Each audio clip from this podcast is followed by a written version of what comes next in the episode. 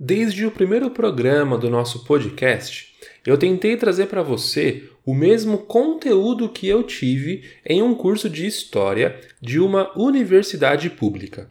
Como eu sempre digo, o meu trabalho aqui é apenas traduzir nossas aulas para deixá-las mais simples e didáticas para serem acessadas por todos. Eu estou gostando muito de produzir esses roteiros, gravar esses programas e receber o seu feedback lá nas redes sociais. Mas de um tempo para cá, eu tenho pensado, se o História em Fontes é uma adaptação das aulas para o público em geral, por que não trazer aqueles que nos dão essas aulas? por que não trazer para cá os professores e professoras que, de certa forma, já tiveram suas aulas transformadas em podcast? E mais, por que não mostrar para todo mundo como de fato é a rotina e os desafios de professores universitários? Eu te convido a conhecer a nossa nova série do podcast, que chama História em Fontes na Universidade. Nessa série, você vai conhecer um pouco mais sobre a universidade pública. Então, você vai ouvir entrevistas com os professores, contando sobre suas últimas pesquisas, conhecer alunos e alunas que participam de projetos, ouvir sobre os trabalhos de mestrandos e doutorandos. Enfim, com essa série, eu quero te fazer mergulhar um pouco mais sobre esse mundo universitário. O meu desejo com essa série é que você me ajude a conscientizar as pessoas que nos cercam da importância da universidade pública, dos professores e professoras e dos pesquisadores do nosso país. Só lembrando que em nosso site historiaemfontes.com.br você tem acesso a mais podcasts, artigos e materiais para professores usarem com seus alunos. Siga o nosso Instagram, arroba História em Fontes, para comentar o que você achou dessa nova série. Bom, é isso. A partir de agora você vai ouvir nossa primeira entrevista. Eu espero que você goste, beleza? Então, roda a vinheta. Fui! Alunos é o que é federal, porque esse pessoal fuma maconha. O que, que essa molecada tem na cabeça? alunos. Tirar da universidade. Recursos,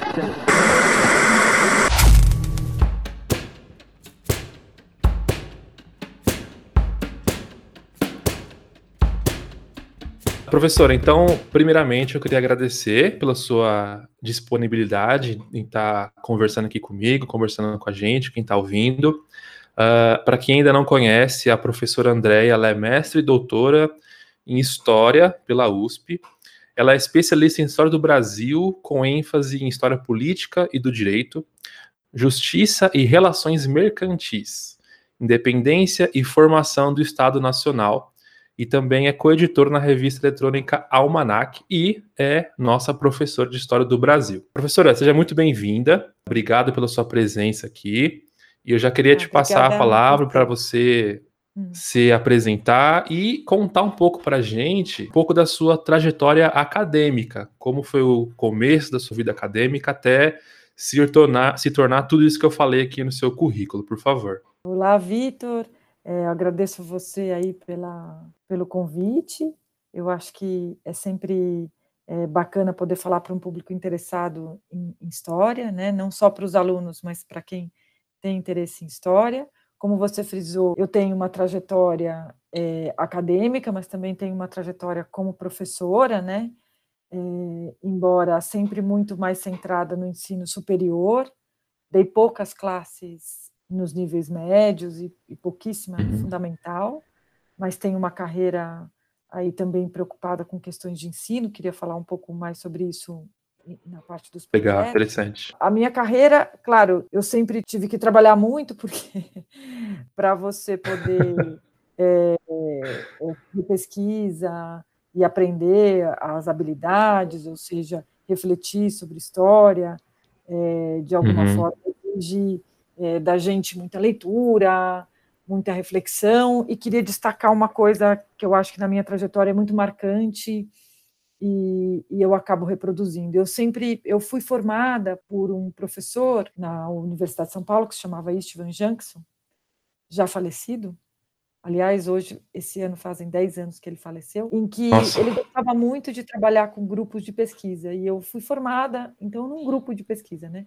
Alguns dos meus uhum. colegas fazem parte dessa minha trajetória desde a graduação, é, estão por aí, né? Alguns são até meus colegas na Unifesp, no caso do professor André Machado, é, temos na graduação, na iniciação científica, né? ou seja, a, a minha trajetória foi muito marcada por essa experiência hum, coletiva. Embora o nosso ofício exija, do ponto de vista do historiador, uma, uma, um trabalho muito individual, eu acho que uhum. é, a, a, possibilidade da docência, né, e também a perspectiva de trabalhar em grupo, para mim sempre foi muito importante. Eu sempre gosto que os alunos, é, acho que as iniciativas de fazer coisas coletivas ajudam muito, não só para a gente Sem pensar dúvida. É, no que você quer estudar, né, como você vai fazer, como você vai dar aula, mas eu acho que a interlocução é uma coisa fundamental. E é uma coisa fundamental, inclusive, sempre para aprender a ouvir o outro, né? Então, ir para congresso, ouvir falas, isso que agora está uhum. sendo mais comum porque as pessoas estão em casa, né? Devido à Sim. pandemia que a gente está tá vivendo. Fomos obrigados, né?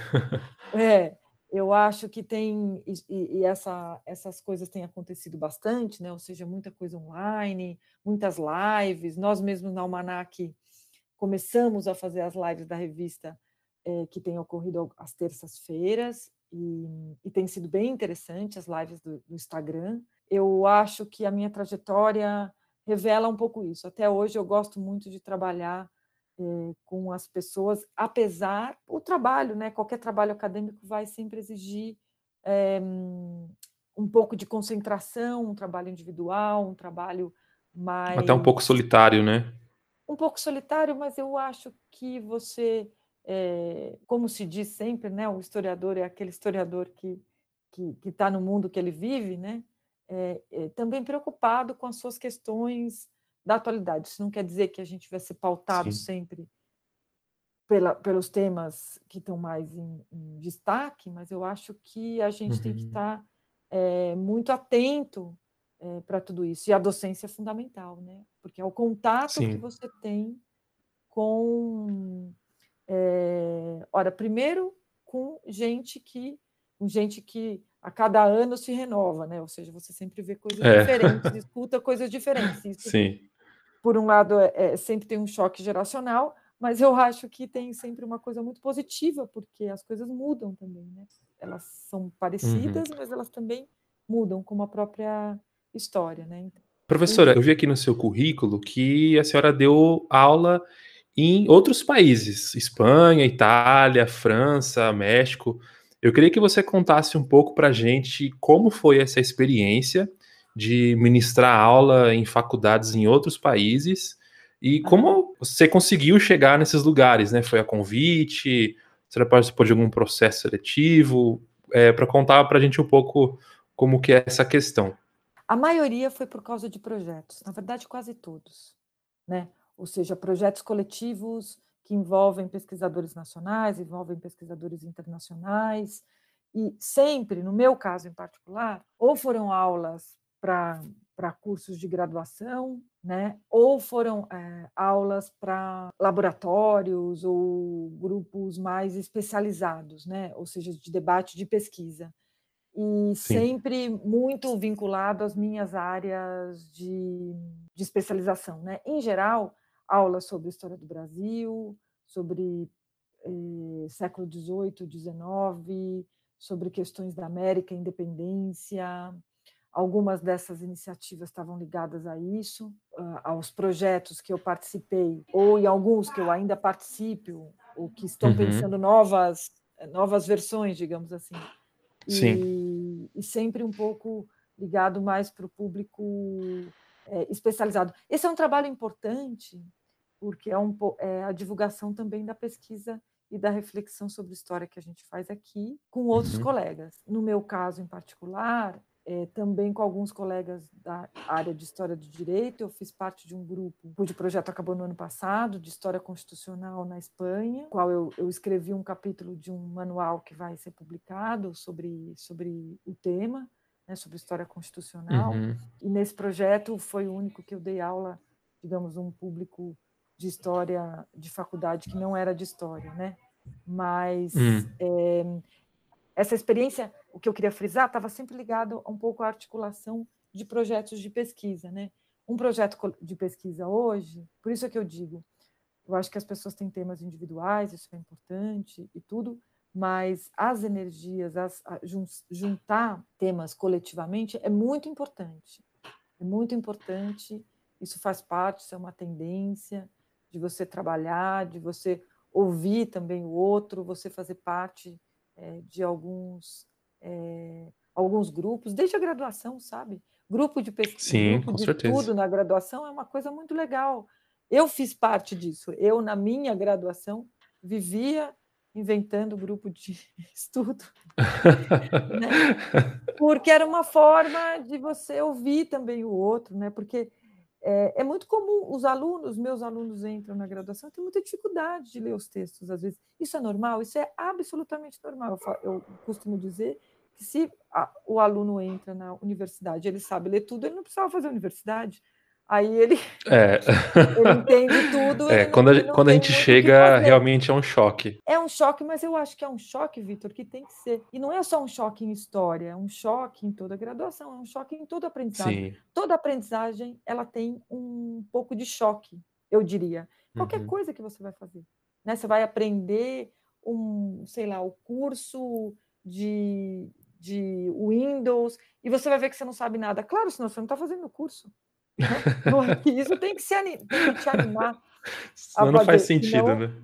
E não o contrário, né? Porque as pessoas desanimam. Hoje eu vejo que as pessoas desanimam com algumas dificuldades, mas as dificuldades elas fazem parte da vida. Sem dificuldade você não, não digamos assim, não tem nenhuma, né? Não evolui, né? Não cresce, Sim. né? Não, não vai pensar diferente, não vai fazer coisas diferentes. Então, e, eu acho que as prof... sinergias em grupo são importantes. Mas diga lá. E professora, falando em dificuldade, a senhora comentou um pouco que uh, o seu trabalho está focado ali um pouco em história do direito, é, história também da formação da, do Brasil como país, como nação, né?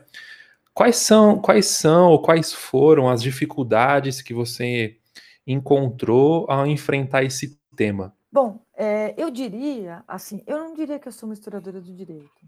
Não acho que eu acho que eu sou uma historiadora né? Tem forma... Não certo. tem formação jurídica, né? Ah, eu chego um pouco no direito, né? Ah, por algumas questões temáticas, eu diria, né?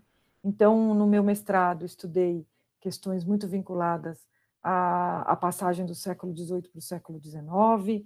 É, é sempre o um mundo do qual eu ainda estou muito envolvida, até um pouco na própria revista uhum. Almanac, que tem esse escopo, né? ou seja, o mundo uhum. da formação dos estados nacionais, né, da mudança de um mundo para outro mundo, né, e esse sempre foi um pouco o período com que eu, com qual eu trabalhei, né, é, às vezes indo mais para trás, às vezes um pouco mais para frente, mas as minhas perguntas de historiadora vão muito nessa, nessa dinâmica. Depois eu posso falar um pouco dos meus projetos atuais, em que, em que eu acho que eles é, se ligam, né?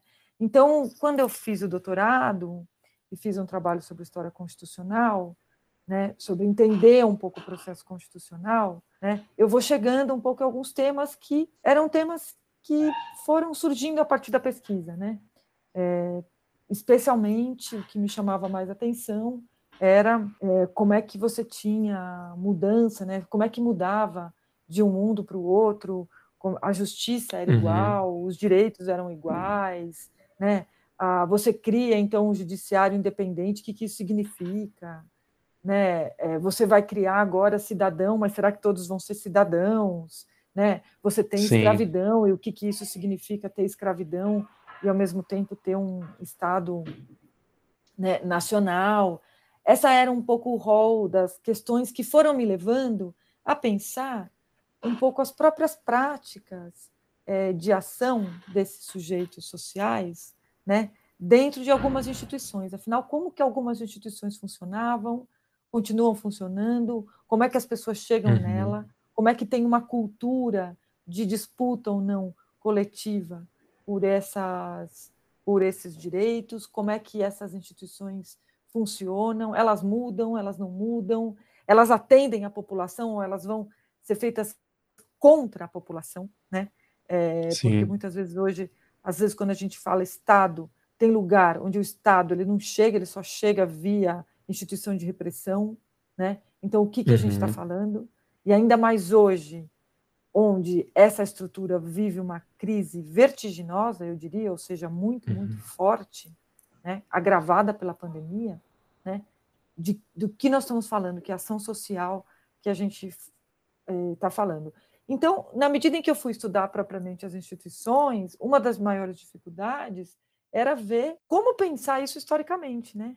Não fazer uma história das instituições dizendo, ah, abre tal dia, fecha tal dia, o despacho é assim. Sim, uma linha do tempo, basicamente. Né? Claro, né? e isso é são questões técnicas, né? Que você fica falando rotinas e tal. Agora, assim, o que, que uhum. essas rotinas significam? Né? O que, veja, o que aquel, aqueles não ditos significam, né? O que as pessoas fazem sem pensar significa, né?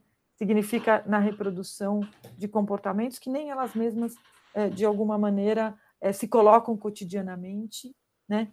Por que que pardo, um escravo, faz uma petição e não começa um processo, né? Qual que é a diferença entre um caminho e o outro, né? E aí entender um pouco essas lógicas num sentido renovado, né, sem ficar fazendo uma história chata, né, mas eh, relacionando isso com o tecido social, eu acho que é um, é um desafio. E isso foi para mim um grande Entendi. desafio, porque ao mesmo tempo eu tive que também ler coisas que explicavam um pouco né, quem criava essas instituições.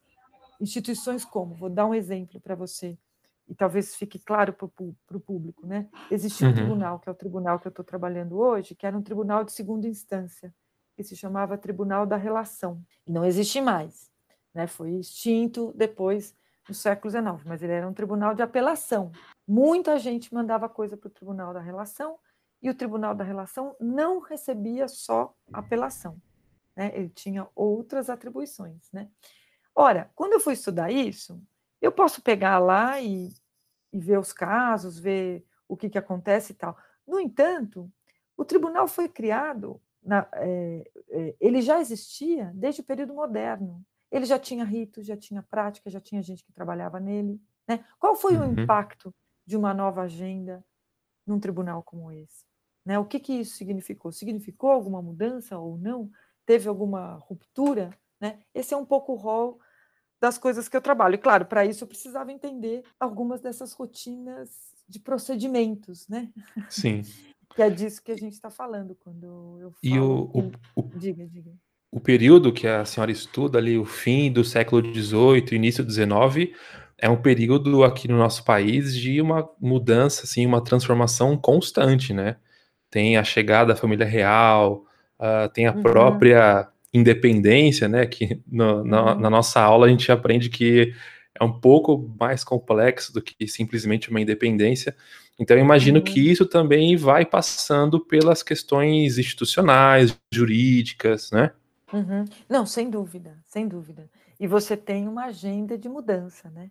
Eu acho que é um daqueles momentos na história aonde a, a ideia de futuro, né, de expectativa em relação ao futuro, ela ganha um pico, né? Ela, as pessoas em comum, inclusive pessoas comuns, não estou falando só do ponto de vista de gente que estava na frente, ou mais à frente do uhum. governo, no governo, você tem uma agenda né, mundial né, é, que fala em alteração, né, que fala em uma sociedade é, onde você pode construir direitos de igualdade, onde você vai construir uma, um governo né, sobre novas bases. Então, sem dúvida que é um momento particular do ponto de vista da ebulição é, né, das, das possibilidades, das ideias. Mas, como a gente sempre aprende em história, nada muda tão rápido. Não é que, não é que nada muda, as coisas mudam.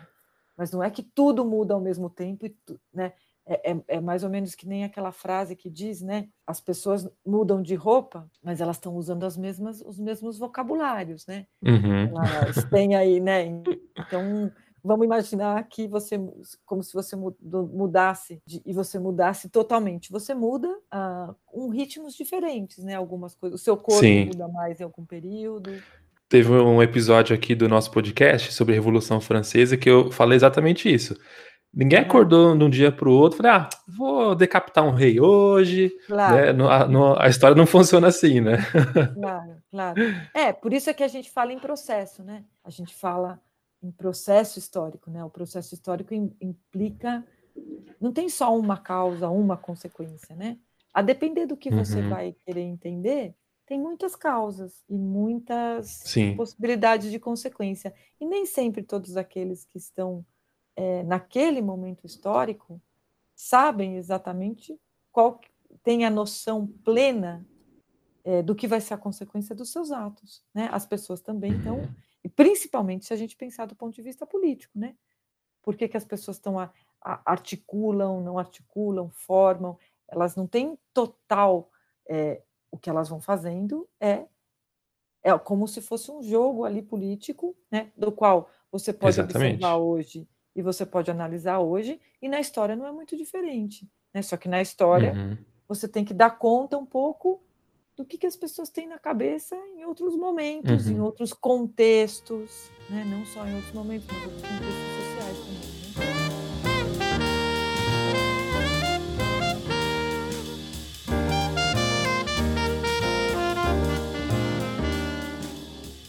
Eu não sei se todo mundo que está ouvindo a gente sabe disso, mas uma das características dos professores e professoras de universidades públicas é que eles são também é, pesquisadores, eles não, não, não apenas dão aula, né? Mas eles são pesquisadores. E, professora, você pode contar para a gente qual é foi o seu último projeto de pesquisa? no que a senhora tem, tem trabalhado, em quais são uhum. uh, os focos que você tem dado nos últimos tempos? Uhum, uhum. É, isso é importante destacar, sim, né? Eu sou professora pesquisadora, tanto que nos momentos em que a gente, agora, na pandemia, foi um pouco obrigado a parar de dar aula, não parei de trabalhar em nenhum momento, né? Porque eu estou envolvida hoje em pelo menos eh, três projetos de pesquisa, fora Uau. os orientandos, né? Ou seja, uhum. gente que está fazendo mestrado, faz doutorado, e que a gente orienta, e fora os trabalhos institucionais também. Ora, o que, que significa fazer pesquisa? Né? É como em ciências, né? Você tem um tema, você recorta um tema, né? Então, vou estudar a molécula tal, né? E vou ver como ela reage.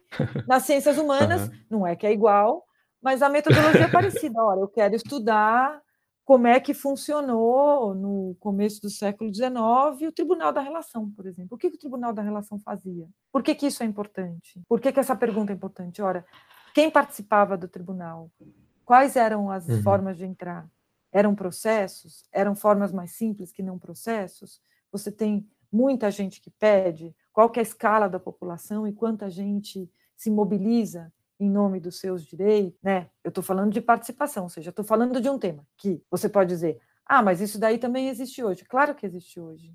Por isso que é importante você refletir nele não só hoje, né? Porque Sim, o hoje nunca foi sempre hoje, né? E a história, o, o, presente hoje, por mais que ele não seja uma, uma soma zero do passado, né? Ou, ou seja, ele não seja sempre uma, a, a, ele não é algo que você vai juntando e deu uma somatória, ele está sempre marcado pelo passado de formas diferentes, coisas que marcaram mais, Sim. coisas que marcaram menos e tudo mais. Então, ter um projeto de pesquisa significa ter um tema, significa ter alguma, algum suporte que te informe sobre esse tema. Vai trabalhar com processo? Então, vai ler o processo. Vai trabalhar com uhum. ata da Assembleia Constituinte para saber como que se pensou, quais foram os debates? Vai trabalhar, vai ler os debates. Então, isso é fazer, isso é fazer pesquisa, é recortar um tema, né? Sim.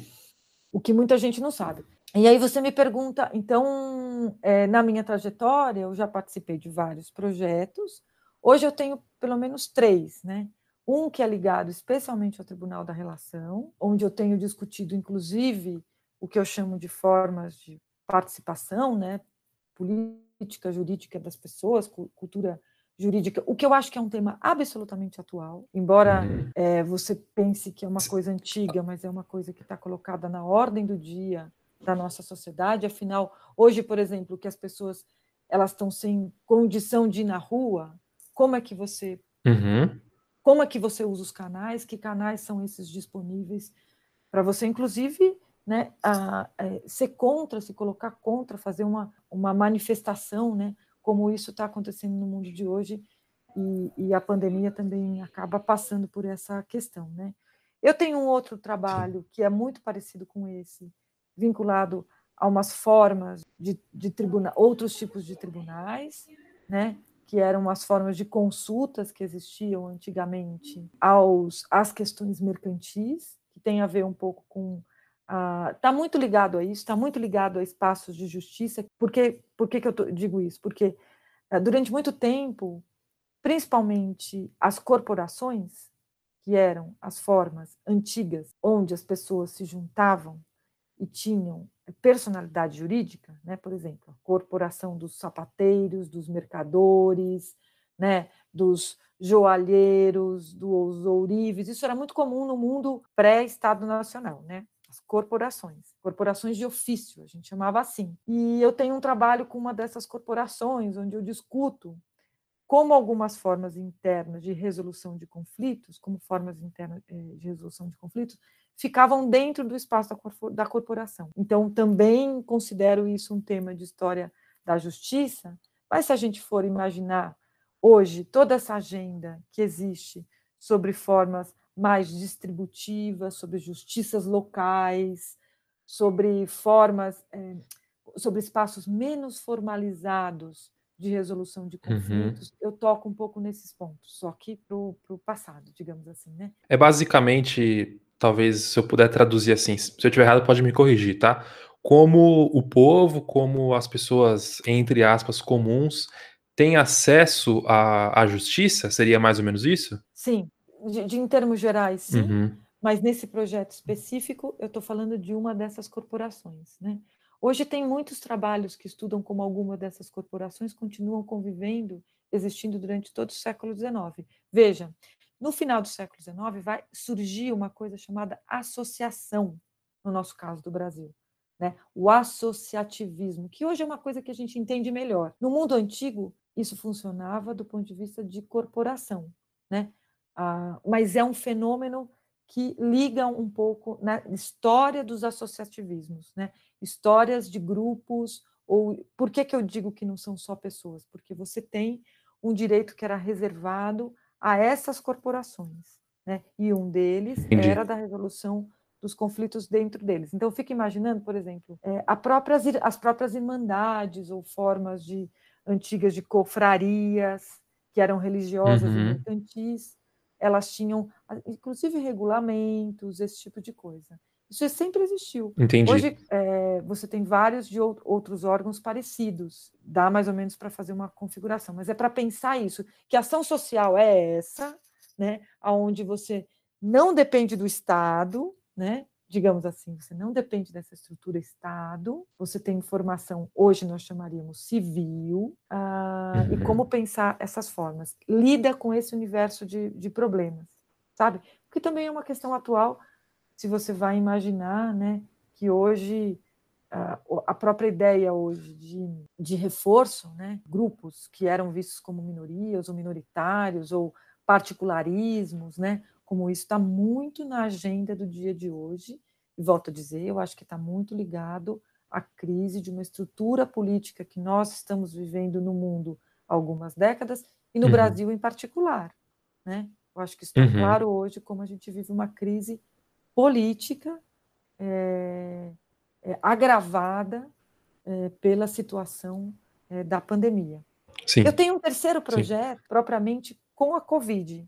Né? É um projeto que ah, é interessante.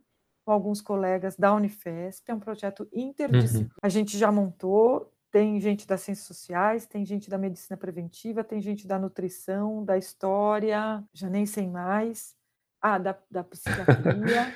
é, da Unifesp. Ele é focado em quê? Ele é focado na questão dos jovens e de informações e de perspectivas de futuro uh, marcadas um pouco pela pandemia. Isso para mim é uma Entendi. coisa. Nós ainda não temos esse projeto, a gente ainda está iniciando, está no seu início. Uhum. mas faz parte da, das preocupações assim nossas, na medida em que como pensar. Muita gente tem falado dos, dos grupos de risco das pessoas mais é, mais velhas, né, mais idosas, mas eu acho que tem um grupo de não é um grupo de risco da doença propriamente, mas é um grupo muito afetado que é que, que pessoas no, dos jovens que mal entraram no mercado de trabalho mal saíram da escola, né? entraram na Já vão ter que enfrentar uma crise Exatamente. tremenda, né?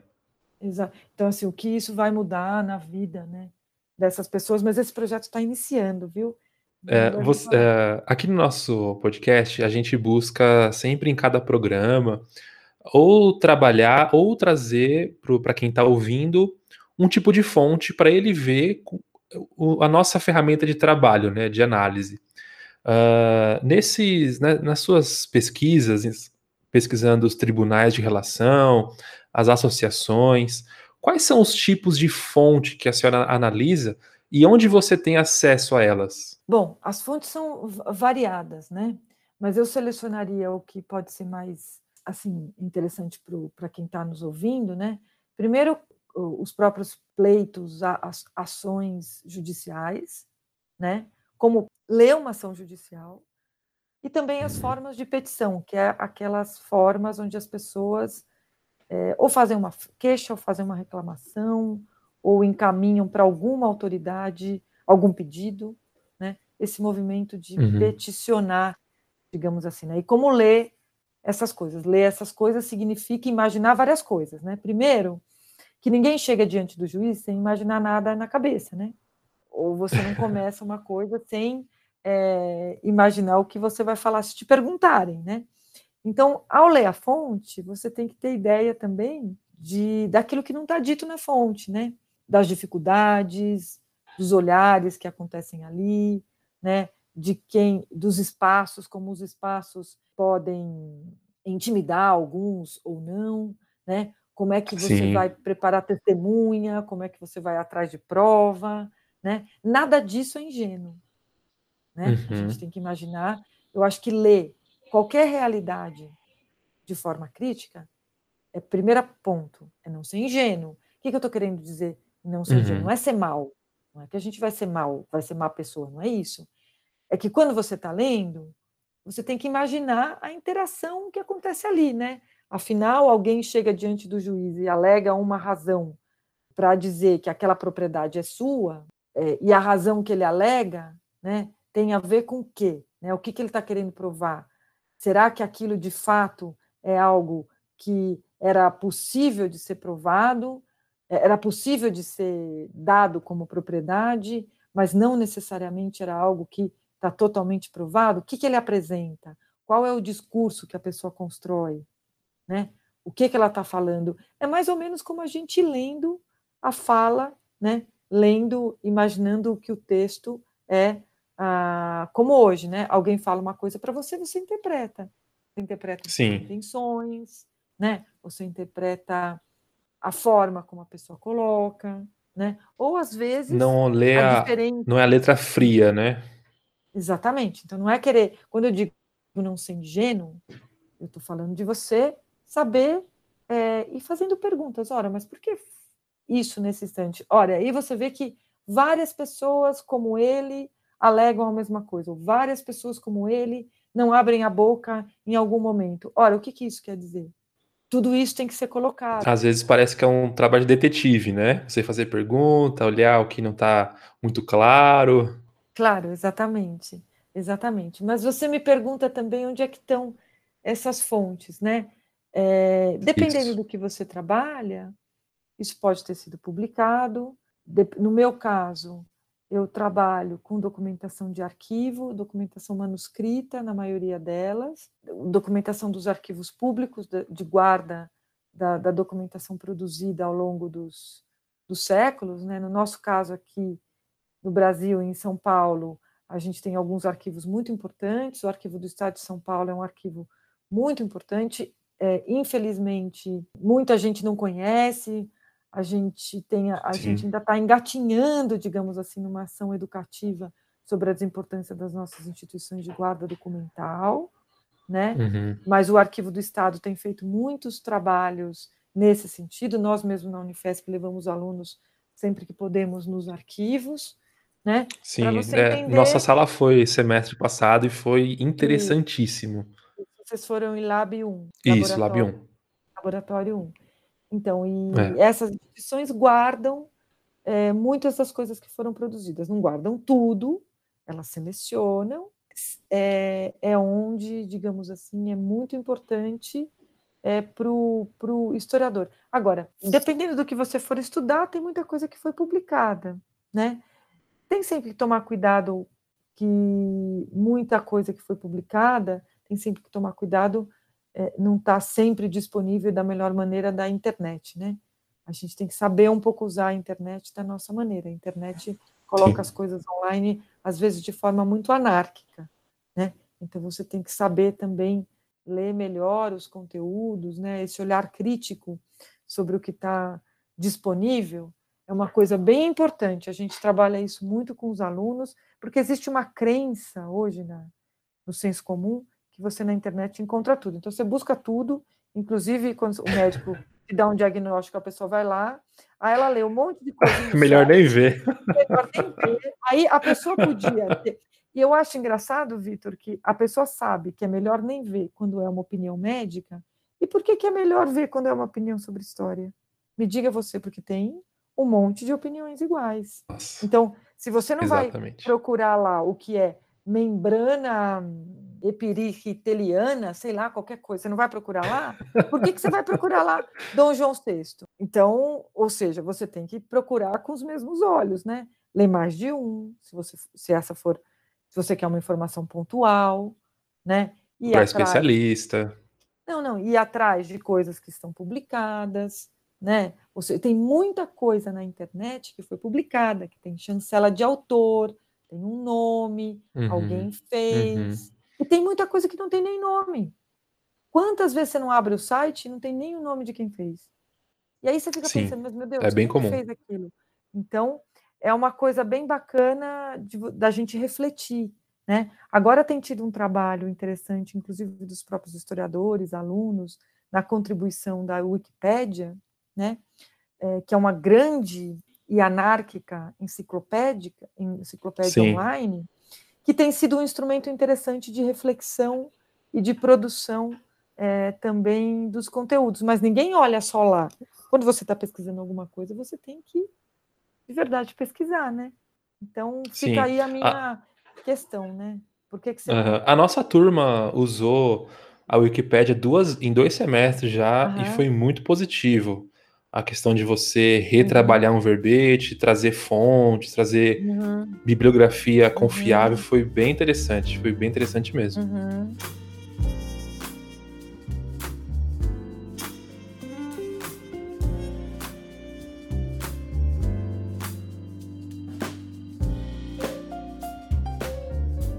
É, professora, um dos objetivos do, do, no, do nosso papo era trazer para as pessoas como que é a realidade de uma rotina de um professor universitário, né? A senhora já falou das aulas, já falou das pesquisas, as várias pesquisas, né?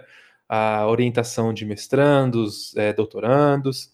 E a senhora também falou algumas vezes de uma revista da Almanac, né?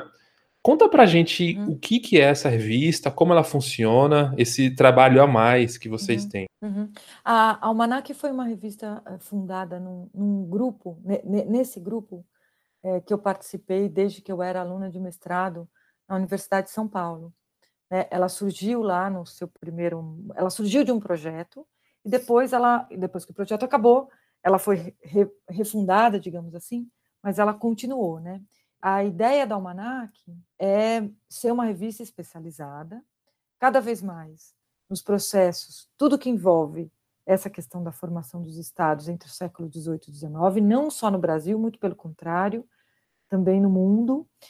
E ela tem uma ênfase particular nas realidades, digamos assim, latino-americanas, tá? Ah, ela tem muitos artigos vinculados a isso.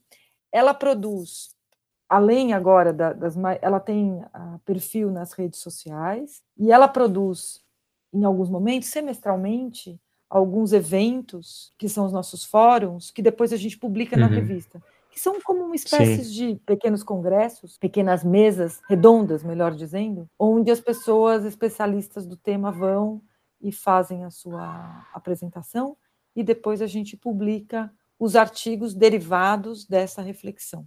Uh, hoje a Almanac é uma revista bastante reconhecida, até ela está sediada na Unifesp, mas ela é, é, interinstitucional, ou seja, ela tem editores do Brasil é, inteiro editores e conselheiros, né? E também tem gente internacional no seu conselho, né? Ela ela tá ligada, ela é uma revista temática, digamos assim, né?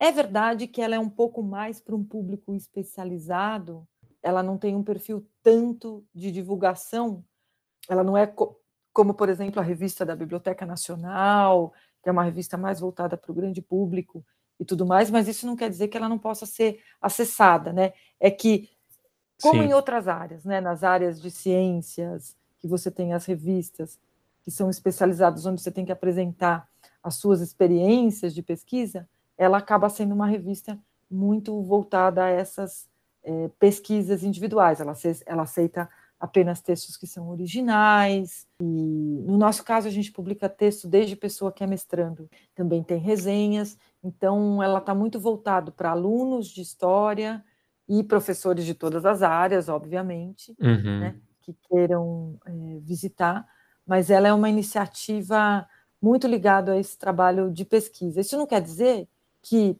é, por exemplo, esse espaço que a gente tem feito das lives, e também é nosso perfil no Instagram, é, tem uma função um pouco mais de divulgação de alguns temas, né? o que é super Sim. importante também. Ontem nós tivemos um com a Inaê Lopes, falando sobre as suas pesquisas da cidade do Rio de Janeiro e a escravidão.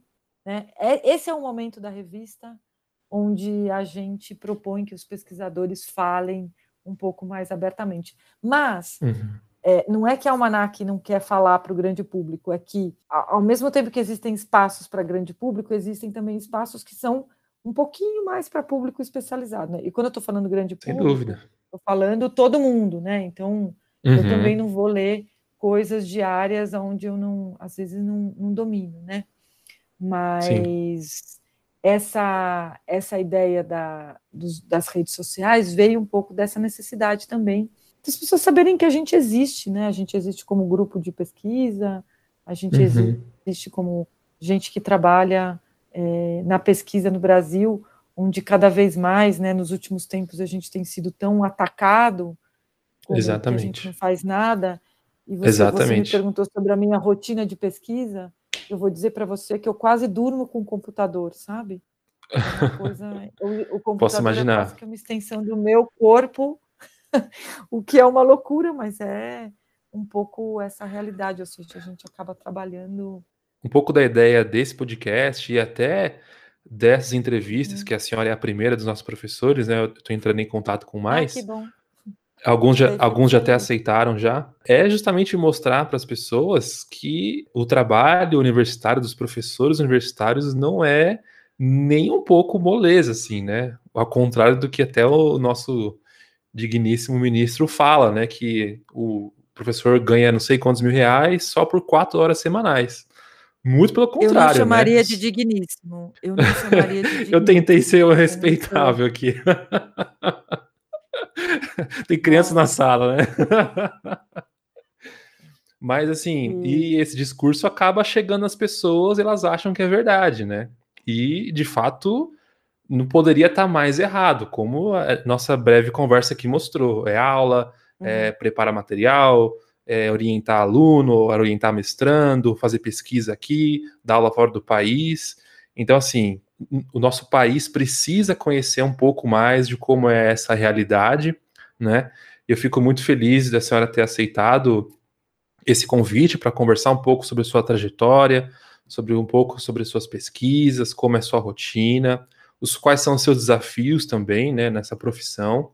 Se você pudesse deixar uma mensagem para quem está ouvindo você, uh, qual mensagem você daria para essas pessoas? Olha, Vitor, a gente está num momento bem difícil, né? Um momento é, é, complicado, onde está é, difícil um pouco as pessoas terem esperança, né? Porque, afinal, embora seja muito fácil eu dizer, ah, vão estudar, vão, vamos pensar em outras coisas, uh, nós estamos muito marcados por uma realidade. Cada dia tem até um cenário um pouco macabro, né? Gente que fica sem trabalho, gente que tem perda de familiares uhum. e, e tudo mais, né? Eu acho que e sou muito, e, e, claro, todos nós estamos muito sensibilizados por tudo isso, e eu acho que a gente deve estar, né? Uma coisa que eu deixaria para as pessoas refletirem, eu acho que o trabalho coletivo, eu acho que é uma coisa muito importante, né? Eu acho que buscar pessoas que não só pensem como você, mas que acreditem em coisas que você acredita, né? é um caminho importante, é um caminho importante, inclusive para a gente ter esperança no momento é, difícil. Volto a dizer, eu acho que a situação é mais aguda no Brasil, mas a gente tem uma, uma um mundo em transformação muito rápido nos últimos tempos, né? E aonde eu acho que pode ser um momento de pensar é, ideias novas, né? De fazer proposições novas, de discutir de estar com as pessoas, né? Então, uma coisa que eu diria para as pessoas é: embora vocês estejam em casa, as pessoas estão em casa porque elas não podem sair ou não devem sair, né? Não fique sozinho, né? Busque uh, o que você acha que é uma uma busque um pouco o que você acredita, um pouco uma, uma coisa com a qual você queira é, estar, né? Eu acho que isso é muito importante. É, e quem acredita na democracia como eu, né, ou acredita que a gente deve pelo menos lutar por ela, né, eu acho que é um uhum. momento de você é, fazer coisas, né? Eu fico muito feliz que você tenha me convidado, você foi meu aluno.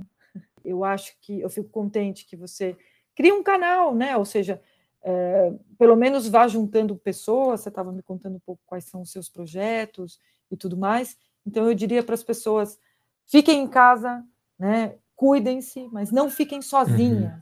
Né? Eu acho que busquem, Isso é importante. Gosto muito de trabalhar com os meus alunos da pesquisa. Né?